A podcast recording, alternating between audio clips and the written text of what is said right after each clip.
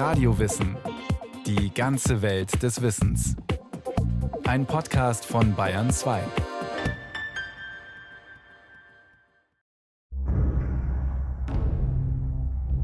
Das Ausmaß des Kernreaktorunfalls im amerikanischen Harrisburg ist offenbar folgenschwerer als zunächst angenommen. In dem sowjetischen Kernkraftwerk Tschernobyl ist es offenbar zu dem gefürchteten GAU gekommen, dem größten anzunehmenden Unfall. Auch drei Tage nach dem Ausbruch ist der Nuklearbrand noch immer nicht unter Kontrolle. Nach dem schweren Beben und dem Tsunami in Japan hat sich die Situation im beschädigten Kernkraftwerk Fukushima zugespitzt. Eine Explosion zerstörte Teile der Anlage. Drei Katastrophen aus drei Jahrzehnten. Seit der Physiker Enrico Fermi 1942 in Chicago den ersten funktionierenden Versuchsreaktor aufgebaut hat, haben immer wieder schwere Unglücke die Geschichte der Kerntechnik überschattet. Um sie einordnen zu können, wurde 1990 die internationale Bewertungsskala für nukleare Ereignisse eingeführt, kurz INES, erläutert Dr. Walter Tromm. Er ist Programmsprecher Nukleare Entsorgung, Sicherheit und Strahlenforschung am KIT, dem Karlsruher Institut für Technologie. Ab der Stufe 5 ereignen sich dann wirklich Ereignisse mit Kernschäden, wo dann auch massiv Radioaktivität nach außen auftritt. Und bei 7 eben, wie das Beispiel Fukushima oder Tschernobyl, katastrophale Ereignisse, wo dann auch evakuiert werden muss. Bislang gab es nur wenige solcher ernsten bis katastrophalen Unfälle. Doch bei rund 450 Reaktoren, die weltweit in Kernkraftwerken in Betrieb sind, ist die Wahrscheinlichkeit gar nicht so gering, dass eines Tages wieder ein Reaktorkern beschädigt wird. Wie gut sind wir darauf vorbereitet? Was haben wir aus den bisherigen Katastrophen gelernt? 29. September 1957, Kistim, Russland, Sowjetunion. Im Nuklearzentrum Mayak detoniert ein riesiger Tank mit hochradioaktiven Rückständen aus der Wiederaufarbeitung von Brennelementen und der Atombombenproduktion. Die Kühlung des Tanks war für längere Zeit ausgefallen und die flüssigen Abfälle waren eingetrocknet zu einem explosiven Salzrest. Der Wind verteilt die herausgeschleuderten radioaktiven Substanzen über eine Fläche von einigen tausend Quadratkilometern. Nach und nach werden in den folgenden Tagen und Monaten mehr als 10.000 Menschen evakuiert.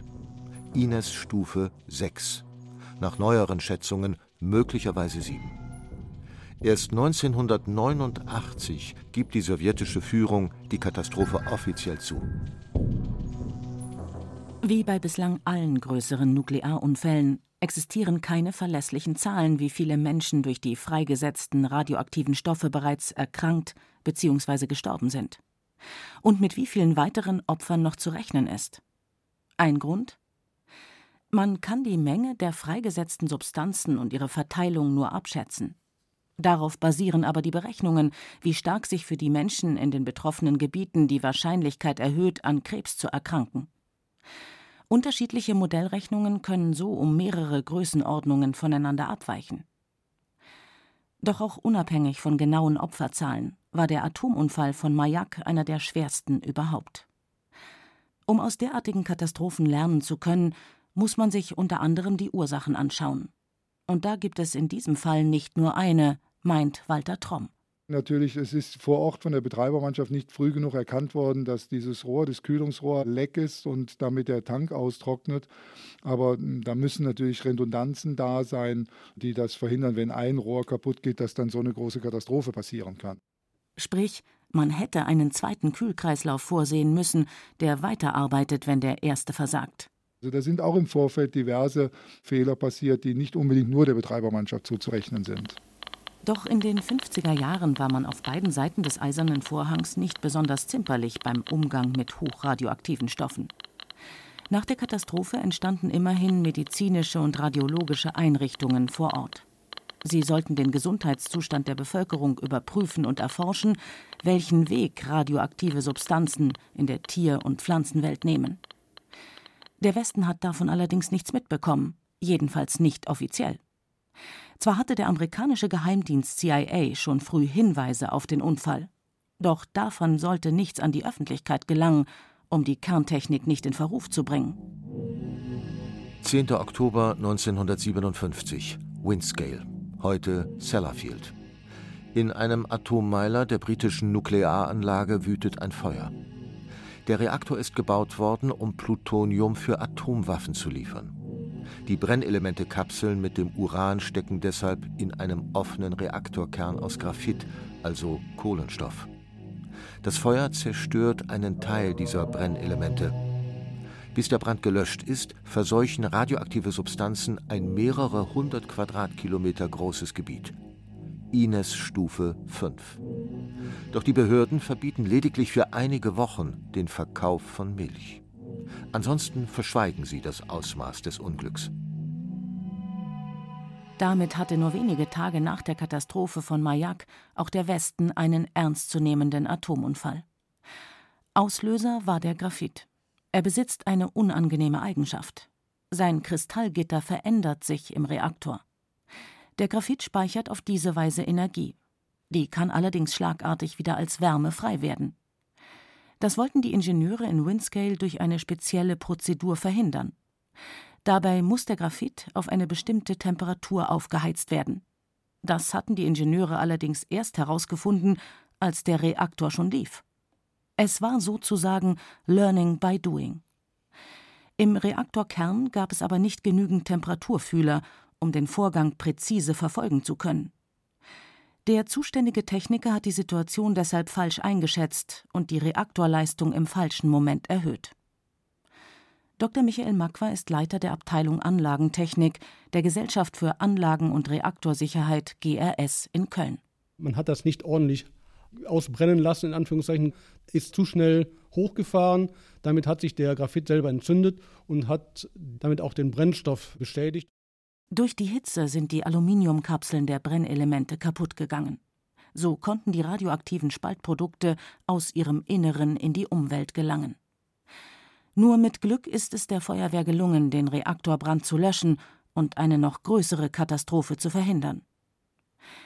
Der Vorfall hat eins besonders deutlich gemacht, sagt Michael Makwa. Ein gestaffeltes Sicherheitssystem ist unabdingbar. Wo eben nicht nur der Kernbrennstoff selber und seine Hülle, sondern eben auch ein großes Behältnis um den Reaktor herum da ist und noch ein sogenanntes Containment oder eine Sicherheitshülle außen, sodass man ein mindestens dreistufiges Sicherheitssystem hat, bevor solche Stoffe nach außen getragen werden. Ein Aufbau, wie er in westlichen Kernkraftwerken heute üblich ist. Allerdings sollte man die Lerneffekte aus den Unfällen von Mayak und Windscale nicht überbewerten, meint Dr. Matthias Hofmann. Er hat sich mit dem Lernen aus Katastrophen beschäftigt. In beiden Fällen war das Lernen relativ begrenzt. Und zwar liegt es daran, dass beide Katastrophen letztendlich dem militärischen Dispositiv noch sehr stark unterlagen. In Mayak war es eine ganz klar militärische Anlage. Das war tatsächlich in Windscale auch der Fall. Man kann davon ausgehen, dass in dem Fall beiderseits die Betreiber sehr konkret technisch gelernt haben, nur auf das äh, technische Katastrophenszenario bezogen, aber wenig darüber hinaus. Zum Beispiel, wie man die Bevölkerung rechtzeitig informiert, um sie möglichst gut zu schützen. Das ist allerdings nicht weiter verwunderlich. Schließlich wurden die beiden Fälle geheim gehalten bzw. vertuscht. Rund 20 Jahre später lief das jedoch anders. 28. März 1979, Harrisburg, Pennsylvania, USA. Im Block 2 des Kernkraftwerks Three Mile Island sorgen falsch gestellte und fehlerhaft arbeitende Ventile dafür, dass der Reaktor sich sicherheitshalber automatisch abschaltet. Jetzt müsste er eigentlich die Brennelemente kühlen, die noch jede Menge Nachzerfallswärme produzieren doch er verliert unbemerkt Kühlwasser. Die Bedienmannschaft bekommt die Situation nicht in den Griff. Bald tragen die Brennelemente im Reaktorkern aus dem Kühlwasser heraus. Sie heizen sich auf, bis sie teilweise schmelzen. Radioaktivität tritt aus der Anlage aus. Ein Supergau droht. Erst nach Stunden sind die Dinge halbwegs wieder unter Kontrolle. Doch noch mehrere Tage lang besteht die Gefahr einer Wasserstoffexplosion. Zehntausende Anwohner folgen einer Evakuierungsempfehlung oder ergreifen von sich aus die Flucht. Der Unfall wird später auf Stufe 5 der Bewertungsskala INES eingeordnet. Bei der Untersuchung der Katastrophe kamen die Experten zu dem Schluss, dass eine Kombination aus menschlichem und technischem Versagen zum Unglück geführt habe, zusammen mit Fehlern beim Anlagendesign. Was das menschliche Versagen angeht, weist Matthias Hofmann auf einen wichtigen Aspekt hin. Niemand im Kraftwerk hat geahnt, welche komplexen Wechselwirkungen sich ergeben können, wenn mehrere Sicherungssysteme gleichzeitig versagen. Dass gar der Reaktorkern trocken fallen könnte, lag jenseits aller Vorstellungskraft. Die Bedienmannschaft ist grundsätzlich davon ausgegangen, dass im Kern sozusagen genügend Kühlmittel ist. Und damit mussten sozusagen alle Messwerte, die man hatte, von einer falschen Perspektive heraus interpretiert werden nämlich der, dass eigentlich noch Kühlmittel da ist, soll heißen, die Gesamtheit der Messwerte haben eigentlich keinen interpretierbaren Zustand angezeigt. Was auch daran lag, dass es kein direktes Messinstrument für den Wasserstand im Kern gab. Die Reaktormannschaft versuchte deshalb vom Dampfdruck auf die Wassermenge zu schließen und war beruhigt. Ein gewaltiger Fehler. Das Unglück von Harrisburg brachte viele zum Nachdenken unter anderem Physiker und Ingenieure, die bis dahin davon ausgegangen waren, dass ein modernes Kernkraftwerk sogar einen riesigen Wasserverlust überstehen kann. Und alle anderen Probleme damit automatisch auch.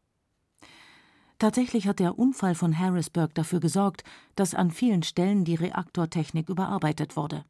Die Industrie hat aber auch noch eine andere Lehre aus dem Unfall gezogen, zumindest in den Vereinigten Staaten. Man kann sagen, dass der Ausbau der Kernenergie eigentlich mit Harrisburg zum Erliegen gekommen ist. Das ist nicht allein Harrisburg geschuldet. Schon in den Jahren davor sind die letztendlich Neubauprojekte im Atomenergiebereich in den USA deutlich zurückgegangen. Aber nach 1979 hat sozusagen kein Betreiber mehr in ein Atomkraftwerk investiert. Die Kernkraftgegner bekamen durch die Katastrophe von Three Mile Island Rückenwind. Über 30 Jahre lang hat sich die Industrie in den USA nicht mehr um die Genehmigung von Reaktorneubauten bemüht. Bis 2012. Ein Jahr später dann rollten die Bagger im Bundesstaat Georgia an. Die beiden neuen Reaktoren, die dort entstehen, haben von der Harrisburg-Katastrophe profitiert.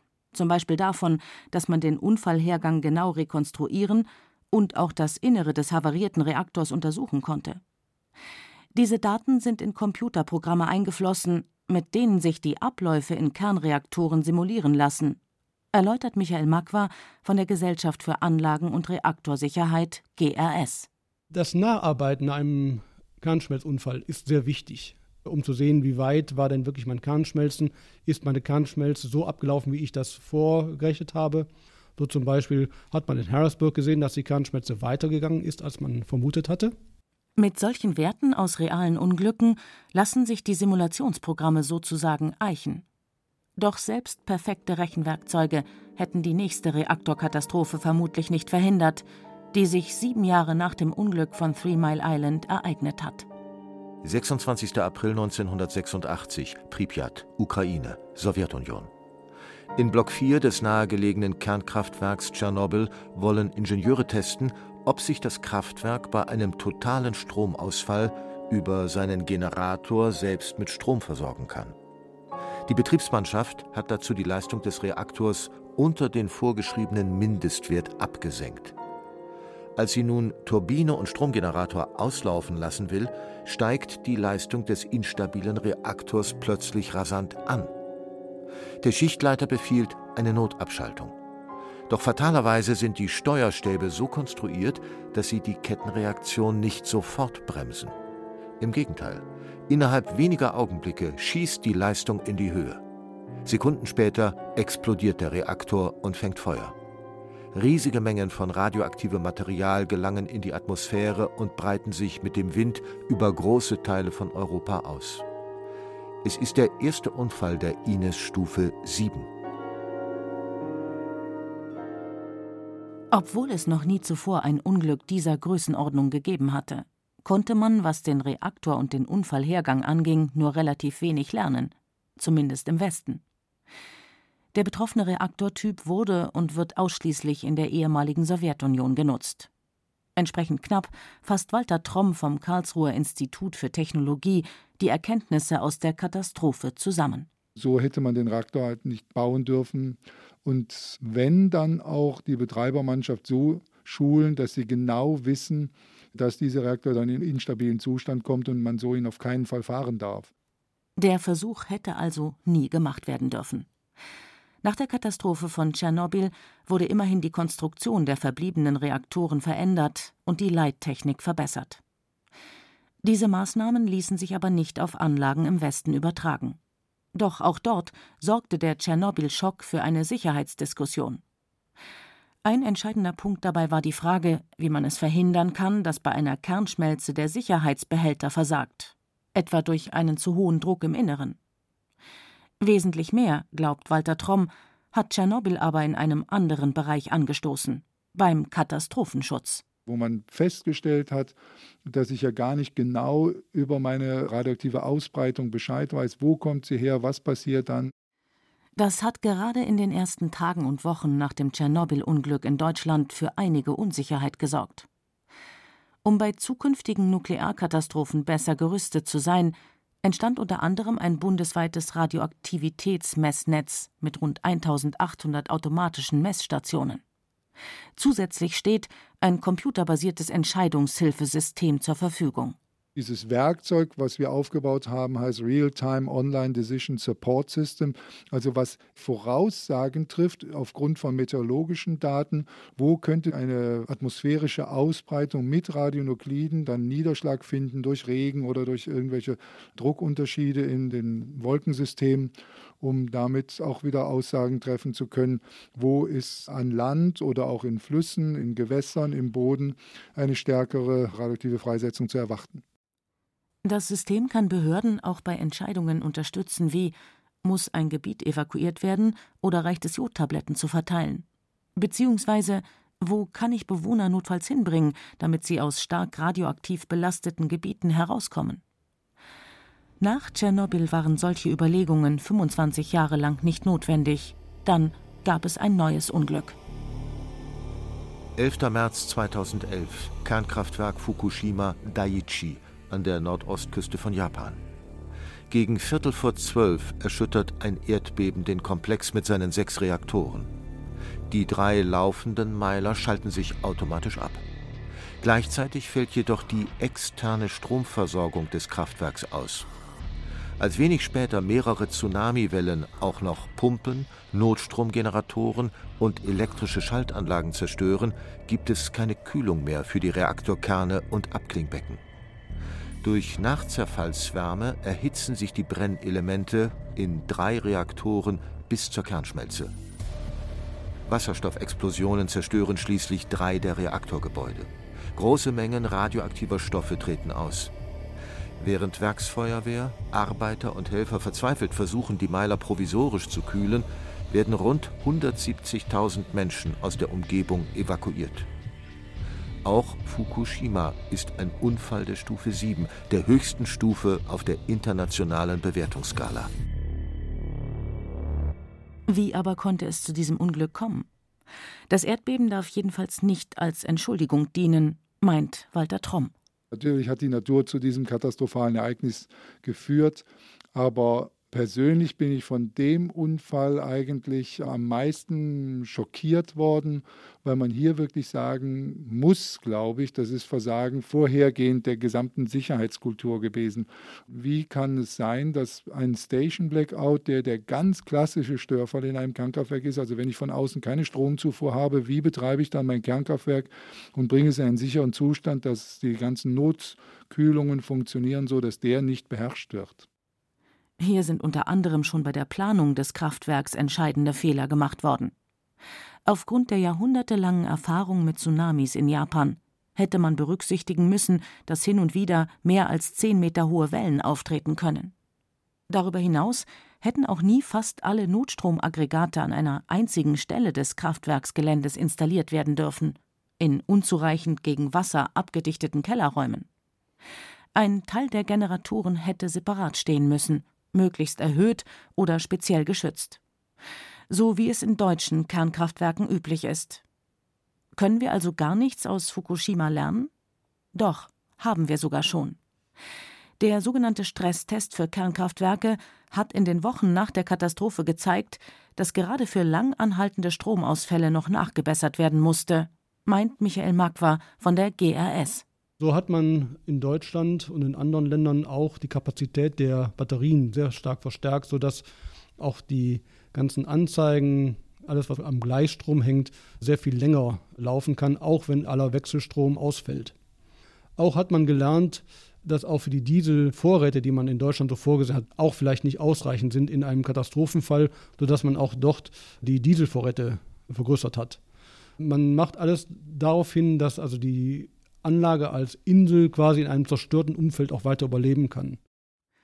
Zu dieser Inselfähigkeit tragen zudem externe Anschlüsse für Wasser und Strom bei, damit man gegebenenfalls mobile Wasserpumpen und Generatoren nutzen kann. Auch für andere Bereiche dürften die Erfahrungen aus Japan noch wertvoll werden, zum Beispiel für die Simulationsprogramme. Wenn es irgendwann möglich ist, die zerstörten Reaktorkerne zu untersuchen, können die Wissenschaftler erneut ihre Rechenmodelle mit dem tatsächlichen Verlauf von Kernschmelzen abgleichen. Für Walter Tromm vom Karlsruher Institut für Technologie ist allerdings ein ganz anderer Aspekt entscheidend. Ich glaube, das Wichtigste an Fukushima ist, wie gehe ich mit einer so verstrahlten Umgebung wieder um? Kann das gelingen, so zu dekontaminieren, dass Bevölkerung auch wirklich wieder zurückziehen kann? Wann kann sie zurückziehen? Und wenn es das gelingt, da wirklich Maßnahmen abzuleiten und Handlungsanweisungen herauszuarbeiten, wie uns das am besten gelingt. Das wären, glaube ich, die Punkte, die wir am meisten aus dem Unfall und leider diesen dramatischen Folgen des Unfalls lernen könnten. Werden wir dieses Wissen eines Tages noch einmal brauchen? Sinkt denn nicht die Wahrscheinlichkeit solcher Katastrophen dadurch, dass wir aus Unfällen lernen?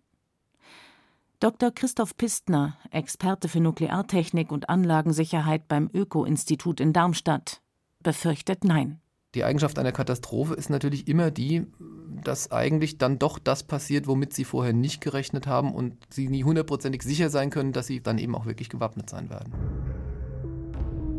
Und das trotz allem, was wir wissenschaftlich, technisch und organisatorisch aus den Katastrophen von Kistym, Windscale, Harrisburg, Tschernobyl und Fukushima gelernt haben.